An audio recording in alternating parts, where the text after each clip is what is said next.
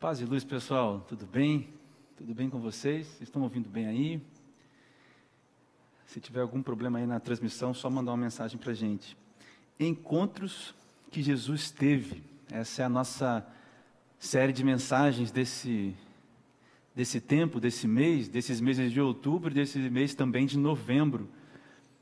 E eu havia falado com vocês que hoje nós falaríamos sobre o encontro de Jesus e Nicodemos, mas nós vamos falar hoje sobre o encontro de Jesus com o jovem rico. E Jesus e Nicodemos, a gente vai falar na semana que vem. A Larissa vai trazer a palavra para a gente na semana que vem. Então, essa semana e hoje, nós vamos falar sobre o encontro de Jesus com o jovem rico. Mas antes de começar, eu gostaria de fazer uma oração com você. Vamos fechar os olhos, vamos orar. Senhor Deus, eu coloco nas tuas mãos agora, Pai, esse momento que nós vamos ler a palavra, nós vamos aqui, nós vamos aqui, ó Pai, meditar. Que o teu Santo Espírito esclareça os nossos corações, nossas mentes. Nós temos orado por esse momento. Os encontros de Jesus foram poderosos. Nós temos aprendido muito. Eu peço, Pai, que hoje também haja novos encontros, talvez reencontros, quem sabe mas que haja isso, Pai, no nome de Jesus. Espírito Santo, você é muito bem-vindo aqui nesse lugar para passear em nosso meio. No nome de Jesus. Essa é a nossa oração. Amém. Encontros que Jesus teve. Você sabe, esse texto, essa, essa história, está relatado lá no texto de Mateus, capítulo 19, dos versículos, dos versículos 16 ao 22. Eu quero ler com você, antes da gente entrar aqui na mensagem. Diz assim: olha. Mateus capítulo 19, versículos 16 ao 22. Eis que alguém se aproximou de Jesus e lhe disse: Mestre, que eu farei de bom? Que farei de bom para ter a vida eterna? Respondeu-lhe Jesus: Por que você me pergunta sobre o que é bom? Há somente um que é bom. Se você quer entrar na vida, obedeça aos mandamentos. Quais? Perguntou ele. Jesus respondeu: não matarás, não adulterarás, não furtarás, não darás falso testemunho, honra teu pai e tua mãe e amarás o teu próximo como a ti mesmo.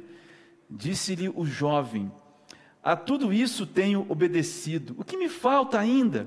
Jesus respondeu: Se você quer ser perfeito, vá, venda os seus bens e dê o dinheiro aos pobres, e você terá um tesouro nos céus. Depois venha e siga-me. Ouvindo isso, o jovem afastou-se triste, porque tinha muitas porque tinha muitas riquezas. Essa história de Jesus, do encontro de Jesus e esse jovem rico, também está relatada em Marcos e também está relatada em Lucas. E a gente consegue entender, lendo nesses três evangelhos, que se tratava de um homem novo, numa idade nova, uma pessoa que tinha uma vida pela frente. Não só isso, alguém que também possuía muitas coisas, alguém que tinha muitas posses, alguém que era rico. Por isso que a gente é, conta esse encontro de Jesus com esse título, né? Jesus e o jovem rico. E você ouviu aqui o resumo da história, né? Um jovem, essa pessoa, né, chega para Jesus e pergunta: Jesus, o que que eu posso fazer? O que eu faço de bom para herdar a vida eterna. Então Jesus responde: de bom, bom só existe um. Você tem que fazer, você tem que cumprir os mandamentos. Aí ele pergunta quais. Aí Jesus cita os mandamentos que você leu. Ele fala: Isso eu já faço. Aí Jesus diz: Então, olha só, vende tudo que você tem né, e me segue. Aí ele acha difícil, retrocede. Meus amigos, muitas coisas estão aqui é, reveladas nessa história. Um comentarista chega a dizer que essa história, sabe, esse encontro de Jesus é um dos mais importantes do Evangelho, porque representa a, a principal ação nossa, ou aquilo que acontece em nós, quando nós seguimos Jesus. Veja bem, seguir Jesus. Esse é o resumo da história. Quem era esse jovem rico? Era um homem, como eu, como eu já disse aqui, em idade ainda não avançada e com posses. E o que, que ele queria? O que, que esse, esse jovem estava querendo? Ele queria encontrar, olha só, ele queria encontrar o que ele não conseguia encontrar pela prática da lei. Esse jovem queria encontrar o que ele não encontrava pela observância da lei. Ele queria encontrar as coisas que ele não encontrava seguindo aquilo, os mandamentos é, é, puramente morais. Seguindo as coisas como alguém está seguindo uma cartilha de coisas apenas de fora, e não de dentro para fora, apenas de fora. E era alguém que estava preocupado, esse, esse, esse jovem aí, alguém que estava preocupado a conquistar a vida eterna. Que o que ele quer e o que ele não consegue ter, o que ele está buscando, o que ele não encontrou na prática das normas, foi a vida eterna. Então ele está buscando conquistar a vida eterna através de ações próprias, ações dele mesmo. O que ele está dizendo para Jesus é: o que que eu posso fazer para barganhar, para merecer, para trocar com Deus a minha vida eterna. O versículo uh, ah, 16 diz assim: Eis que alguém se aproximou de Jesus e lhe perguntou, mestre, que farei de bom? Esse era esse jovem. Esse, ele está procurando algo que ele não encontrava na prática, na observância da lei. E ele está achando que ele pode encontrar isso se Jesus disser o que ele precisa fazer para merecer. Como se a salvação e a vida eterna fosse algo que nós é, alcançássemos pelas nossas obras. Como se fosse algo que nós pudéssemos é, merecer. Esse texto, para mim, apresenta três problemas, no mínimo três problemas. Três problemas e uma e uma solução que eu vejo nesse texto. E eu quero falar com você hoje sobre esses três problemas e essa solução que eu vejo aqui nesse texto. A primeira, a primeiro problema, primeiro problema que eu vejo aqui, eu chamo de a religião dos bons. E aqui assim, gente, entre aspas, a religião dos bons entre aspas. O versículo 17 diz assim: Olha, respondeu-lhes Jesus: Por que você me pergunta sobre o que é bom? E aí, o, o Evangelho, segundo Marcos, é o único que apresenta Jesus falando dessa maneira. Por que você me pergunta sobre o que é bom? Por que, que você está me perguntando sobre merecer? É isso aqui, ó por que, que você me pergunta sobre merecer vida eterna? Há somente um que é bom, e é Deus. E se você quer encontrar a vida, obedeça os mandamentos. O primeiro problema, assim, que eu vejo estampado nesse, nesse encontro de Jesus com esse jovem rico, é o problema da, entre aspas, religião dos bons.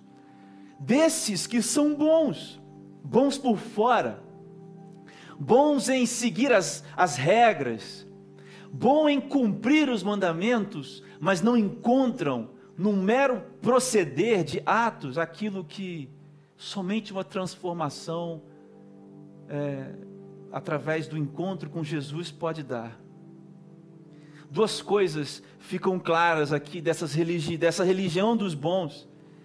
Primeira coisa é que a religião dos bons ela precisa ostentar santidade. Essa religiosidade, maldita religiosidade, religiosidade que Jesus tanto lutou contra, ela precisa ostentar uma santidade e criar hierarquias entre os mais santos e os menos santos. O versículo 16 revela isso para a gente, porque ele fala: O que, que eu farei de bom para herdar? Então quer dizer, se eu faço algo de bom, existe alguém que não faz. Então eu posso bater no peito e dizer: Eu faço o que é necessário para ser salvo. E não eu faço porque fui salvo. Nós temos que ter muito cuidado com isso, sabe, pessoal? Com essa religião dos bons porque eles estão ostentando santidade. A Bíblia chama essas pessoas de sepulcros caiados. Sabe? Elas estão assim, às vezes, uh, como num cemitério e você vai, e me perdoe por essa, por trazer esta imagem, você vê um belo jardim, você vê, você vê flores, você vê um, umas gramas verdes bem cortadas, mas debaixo da terra, ali naquele, naquele sepulcro, existe um corpo em decomposição. Essa é a imagem da religião dos bons que precisam ostentar santidade. A outra coisa que fica clara aqui também dessa religião dos bons é que a religião dos bons, olha só, ela precisa oprimir para governar. Ela precisa oprimir para governar. E eu, eu, eu pensei nisso, sabe? Isso não está tão aqui no texto aqui, mas eu fiquei pensando nessa religiosidade. Porque Jesus lutou contra isso em vários outros momentos do seu ministério. Você sabe disso, Jesus lutou contra isso várias e várias vezes.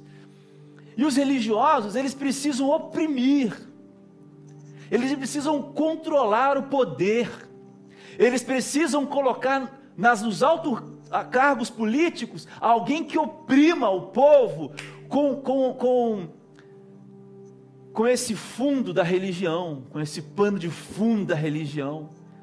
É porque a religião dos bons precisa, precisa oprimir para governar.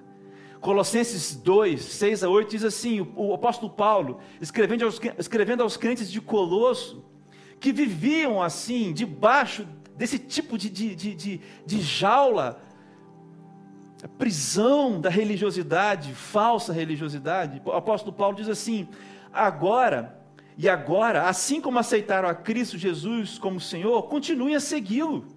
Aprofundem nele suas raízes e sobre ele edifiquem a sua vida. Aí vem agora o 8. Então a sua fé se fortalecerá na verdade que lhes foi ensinada. Olha só. E vocês transbordarão de gratidão. Não permitam que outros escravizem, os escravizem, com filosofias e invenções enganosas, provenientes do raciocínio humano, com base nos espíritos, aliás, com base nos princípios espirituais desse mundo e não em Cristo. Sabe, meu querido, a gente precisa ter muito cuidado com essa falsa religiosidade. A raiz dessa falsa religiosidade, religiosidade, dessa religião, entre aspas, dos bons, está na pergunta desse jovem rico: o que, que eu posso fazer de bom? A resposta é uma: nada. Para alcançar a vida eterna? Nada. Nem eu, e nem você, e nem ninguém. Esse é o mérito inteiro e completo de Jesus. É por isso que em Colossenses, um capítulo antes desse que eu acabei de ler aqui, capítulo 1, a partir do versículo 23, coloca Jesus, o apóstolo Paulo, naquele lindo hino que está escrito ali, a partir do versículo 15 de Colossenses 1, coloca Jesus como supremo na obra da redenção.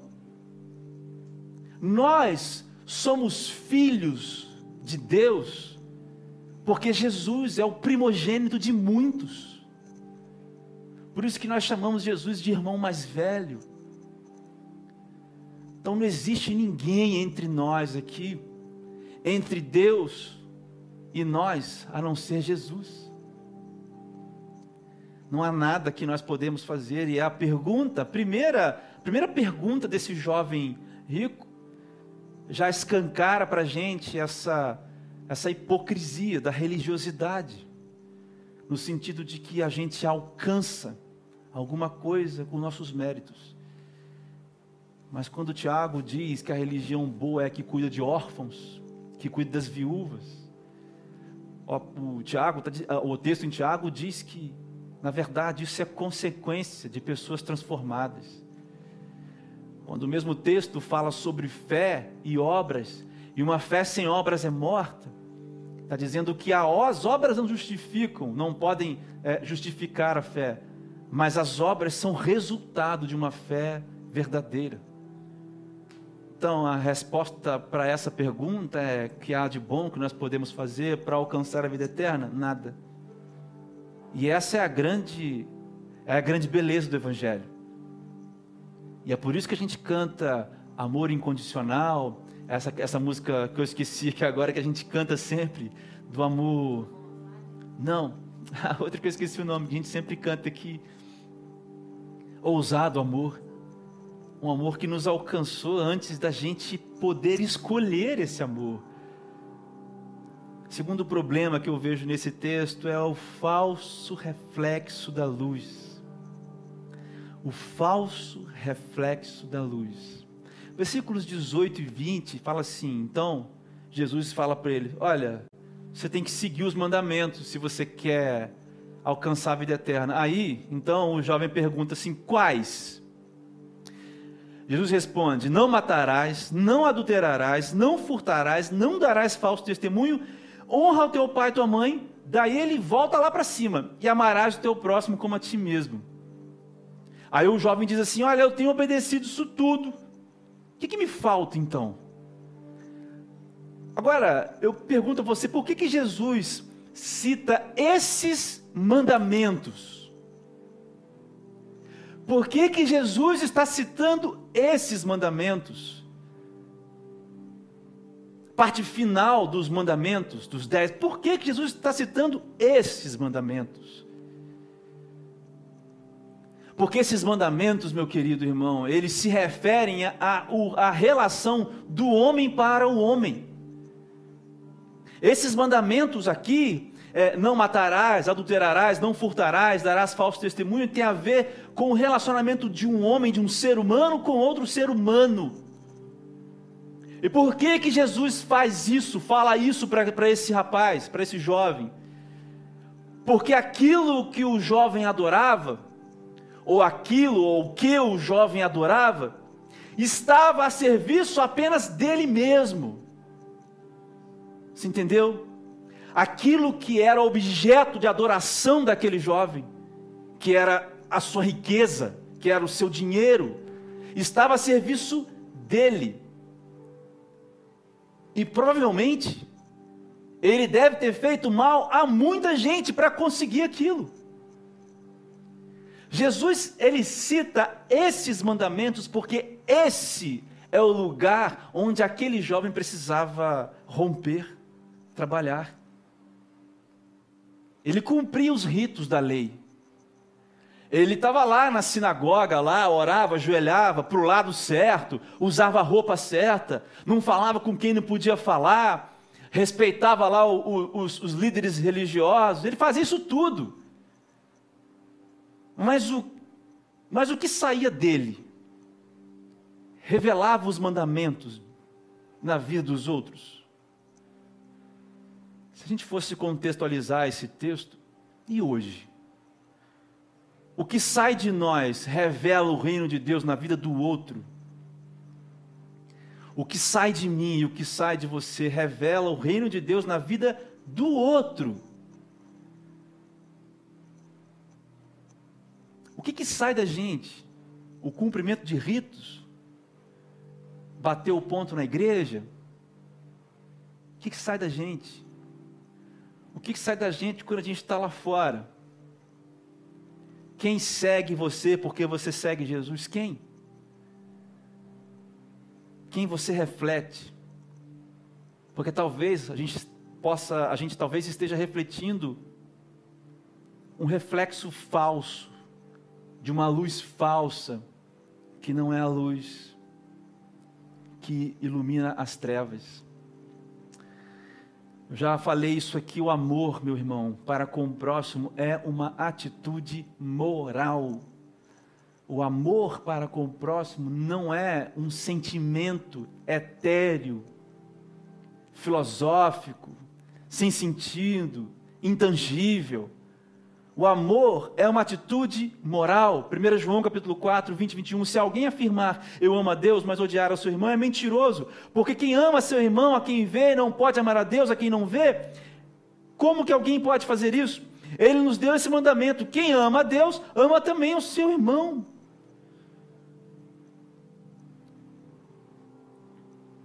O amor é uma atitude moral. Por isso que Jesus diz: matar, não matar, não adulterar, não furtar, não dar falso testemunho, amarás o teu próximo como a ti mesmo e honrar o teu pai e a tua mãe. Mas Jesus deixa o amarás o teu próximo, ou o próximo como a ti mesmo, para o fim.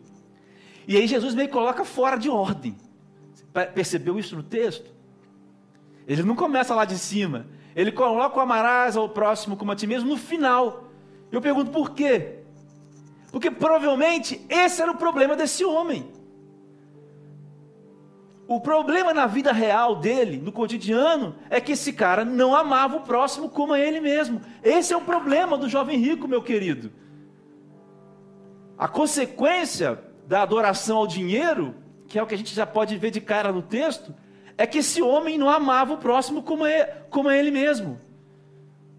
Porque esse é um dos lados da idolatria. É o seu ídolo geralmente ele serve só você. O ídolo que você tem, seja o dinheiro, seja uma pessoa, seja, eu não sei, um sonho, um cargo na sociedade, o ídolo que você tem aí no seu coração, geralmente ele requer uma coisa, uma transformação em você. E a transformação que ele causa é que você queira o ídolo só para você que você queira a vida e as coisas em você, que você seja um egoísta, que você feche os seus olhos para os outros, para que você passe na rua e as pessoas morrendo e as pessoas por aí caídas não cause mais nada em você. Porque a estabilidade financeira, o seu ídolo estabilidade financeira, ele serve a você. O que que, o que que a estabilidade financeira vai servir o outro? Sabe qual é o problema? O problema é que quando a gente coloca as nossas coisas, nossas riquezas, a serviço da gente, isso, isso se transforma numa cadeia. Quando a gente coloca as nossas coisas a serviço do outro, isso se transforma numa coroa. Quem disse isso foi um grande teólogo chamado William Barclay. Então, se você, se o seu inimigo está abaixo de você, aqui debaixo dos seus pés, merecendo ser pisado por você, né? Se o seu inimigo merece sofrer, sabe? Se o seu inimigo e se o seu próximo é indiferente para você, se o mal que você causa às pessoas dentro da igreja se você é um ofensor e está tudo bem, cuidado. Você não está servindo ao Deus da graça infinita. Você não está servindo ao Deus, ao Deus de Abraão, ao nosso Deus. Porque o nosso Deus transforma aquilo que nós temos para que, que nós, tem, nós é, é, administremos isso, para que alcance os outros. Seu tempo, seus ouvidos, seu dinheiro, seu dinheiro. E no mínimo, não fazer mal ao outro, não machucar, não pisar nas pessoas. Cuidado com a idolatria. Cuidado com a idolatria, porque a idolatria revela um falso brilho. Nos Salmos nós vemos que é aqueles que constroem ídolos, que têm ouvidos e não ouvem, é, é, bocas e não falam, falam, olhos e não veem, esses que constroem esses ídolos são exatamente como eles. Tem olhos, mas não veem, ouvidos, mas não ouvem, e boca, mas não falam. Você vê? O idólatra, ele está virado para ele aqui. Ó. O idólatra está de olhos fechados para o próximo. Terceiro ponto, e o terceiro problema desse texto é o siga-me de Jesus. Não sei se você percebeu, mas o versículo 21 diz assim: Olha, Jesus respondeu: Se você quiser então ser perfeito, vá, venda os seus bens e dê dinheiro aos pobres, e você terá um tesouro no céu. Depois, depois, venha e siga-me. A dificuldade desse siga-me. Mas olha só, meu querido, a impossibilidade do alvo não impede o salvo por Jesus de seguir a Jesus. Deixa eu te explicar. A palavra aqui perfeito é a palavra teleios, que significa alvo, que significa atingir o alvo. Então Jesus está dizendo: se você quer atingir o alvo da vida eterna, se você quer atingir, vende tudo que você tem, dá aos pobres, é, e você terá um tesouro nos céus. Depois vem e me segue. Jesus está dizendo: olha, se você quiser atingir o alvo, livre-se das correntes dos ídolos. É lógico que Jesus não está dizendo, olha, a formulazinha para você atingir salvação é você pegar tudo que você tem aí, vender e dar para os outros, pronto, está salvo. Não é isso que Jesus está dizendo. O que Jesus está dizendo é que a prisão daquele homem era o amor ao dinheiro. Mas existem muitas prisões. Maneira de saber é se você é alguém preocupado com o próximo. Porque esse foi o caso desse homem, a prisão dele limitava o olhar dele para o outro. Tudo era ele. E quando Jesus pediu, olha, abre essa chave dessa corrente aí e me segue, joga fora essas coisas. O homem não quis. Parece que é impossível, mas a impossibilidade ou a quase impossibilidade de alcançar o alvo ou de fazer o que Jesus pede, não impede aquele que é salvo de seguir Jesus. E a prova é que doze homens o seguiram. E a prova é que muito mais do que doze os, os seguiram. Jesus tinha muito mais do que doze discípulos, meu querido. Jesus teve doze, doze é, apóstolos. Doze apóstolos, porque Judas morreu, se matou, entra depois o outro, Matias, na verdade, Jesus teve 13, porque o apóstolo Paulo também se proclamou apóstolo e ele foi apóstolo. Mas Jesus teve vários discípulos enquanto teve vida, enquanto estava vivo. Ele está vivo até hoje, mas enquanto esteve aqui é, encarnado entre nós. A questão é essa: livre das correntes dos ídolos.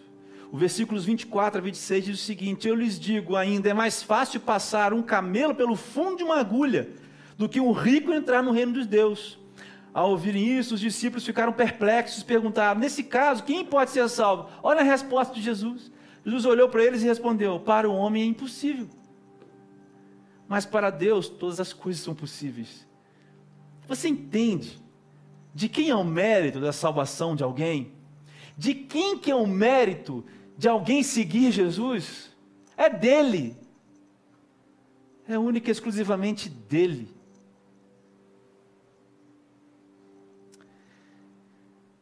Mas aí, também sobre a dificuldade do siga-me, a gente vê que não dá para seguir Jesus sem deixar certas coisas para trás. Olha só, o jovem rico, ele não conseguia servir a Jesus servindo o próximo. Entendeu? O jovem rico, ele não conseguia servir ou seguir a Jesus servindo o próximo. E é necessário que a gente sirva o próximo, porque quem serve ao próximo serve a Jesus. Uma coisa clara, e que às vezes é difícil de entender para muita gente. E a pergunta é assim: aonde a gente não consegue seguir Jesus? O serviço a quê que falta em nós para que a gente siga Jesus? Presta atenção. Quem não segue Jesus se afasta dele. Porque o versículo 22 diz: E o jovem ficou triste e se afastou. Meu querido amigo, quem não segue Jesus se afasta de Jesus. Quem não segue Jesus se afasta de Jesus. Quem não deixa as correntes no chão e segue Jesus, se afasta de Jesus. Quem constrói ídolos se afasta de Jesus. Quem não se arrepende dos seus pecados se afasta de Jesus. E os que estão longe de Jesus precisam pensar muito bem porque apesar do amor que encontra o perdido, a justiça também encontrará aquele que não crer no Filho de Deus. o inferno é uma verdade, o inferno não é uma mentira. Isso é muito sério. Mas a gente vê também no texto uma solução. Eu falei que você que havia, um três, havia três problemas e uma solução. E a solução está lá no versículo 30. 29 e 30 do capítulo 19. Diz assim: E todos os que tiveram deixado casas, e Jesus falando, né? Irmãos, irmãs, pai, mãe, filhas, campos, por minha causa. Olha só, todos vocês que fizerem tudo o que tem que ser feito, que eu falei para você fazer, e se tiver que perder irmã, irmão, pai, mãe, filho, campo, pessoas ou coisas, se as pessoas tiverem que ficar para trás para você seguir Jesus, essas pessoas receberão cem vezes mais e herdarão a vida eterna. Contudo, muitos primeiros serão os últimos. Uau! E muitos últimos serão os primeiros. Essa aqui é a boa notícia, é a solução. Primeira coisa aqui, ó, Deus vê o coração, meu querido. Deus vê o coração. Ser o primeiro aqui, ter a companhia de muitos aqui, não significa é, estar perto de Jesus, estar seguindo a Jesus. Você quer os exemplos? Lembra como é que Estevão morreu? Atos capítulo 9. Lembra como é que Paulo morreu? Degolado. Lembra como é que Pedro morreu? Crucificado de cabeça para baixo. Lembra como é que João morreu? Exilado na ilha de Pátimos. Deus vê o coração. E as altas posições não significam os primeiros lugares. Mas os corações sinceros estão nos primeiros lugares. E esses primeiros lugares não estão, não estão é, é, é, endereçados a essa realidade, mas ao céu. Eu disse que o inferno é uma realidade, mas o céu também é uma realidade. Deus vê o coração. Deus não vê a posição social ou o quanto dinheiro você tem. Isso não significa nada para Deus. Se o, tudo que você tem não serve ao próximo. Por fim, nada se compara com a alegria que aguarda os filhos de Deus. É isso que fala aí o versículo 29 e 30. Nada se compara. Nós ganharemos cem vezes mais. Esse versículo, meu querido irmão, diz, deixa claro esses dois versículos, que vai custar alguma coisa. Custará alguma coisa a mim e a você seguir os caminhos que Jesus anda seguir Jesus. Cortes serão necessários. A Deus, despedidas serão necessárias. Mas aqueles que seguirem a Jesus receberão cem vezes mais e herdarão a vida eterna. E não viverão aqui como pessoas tristes, caídas. Não viverão como Paulo, felizes por estarem vivendo o Evangelho, completos. O quadro é esse, eu estou encerrando. Se você, se você estivesse encontrando com Jesus agora, se você fosse o jovem rico, e você fizesse essa pergunta para Jesus: Jesus, o que, que eu tenho que fazer de bom para ter vida eterna? Aí Jesus te respondesse: Olha, não tem nada de bom que você pode fazer, cara. Você não merece. Aí Jesus falasse assim: Olha, então segue os mandamentos aqui, ó. Aonde que Jesus ia tocar na sua vida? Qual o mandamento que ele ia expor para dizer que está faltando coisa em você? Qual é o mandamento? O que, que você tem que deixar para trás? Qual seria essa situação? Do jovem rico foi entregar tudo que ele tinha para os pobres. Eu não sei você. Você talvez não seja uma pessoa rica, milionária, ótimo, tudo bem. Mas o que, que tem que ficar para trás? A alegria de saber que algo maior, infinitamente te aguarda, é suficiente. O que, que tem que ficar para trás? Qual é a corrente que tem que ficar para trás? Nós vamos tocar aqui mais uma vez essa música.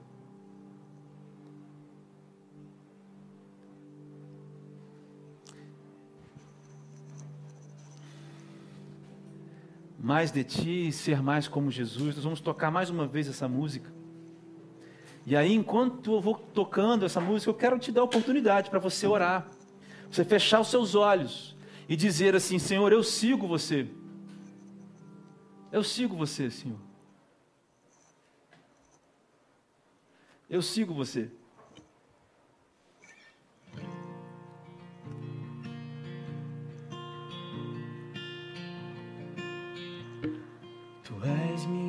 Vida e tesouro. Não posso viver sem ti. Aqui aos teus pés, meus desejos e sonhos estão. Aqui aos teus pés, meus desejos e sonhos estão. De ti é menos de mim, tudo em mim é teu. És o que eu preciso, tomo teu lugar, tudo em mim é teu.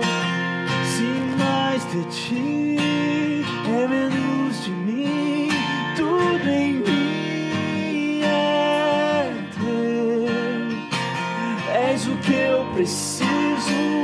tomo teu lugar,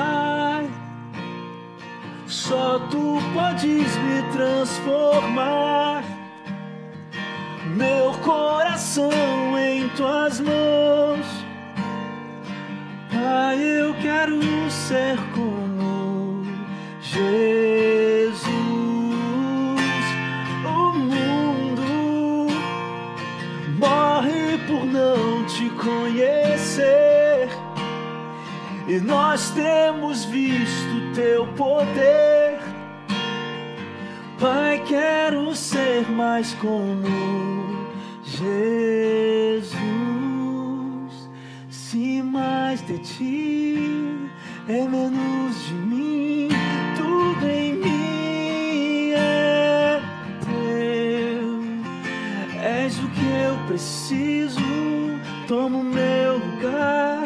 Tudo em mim é teu.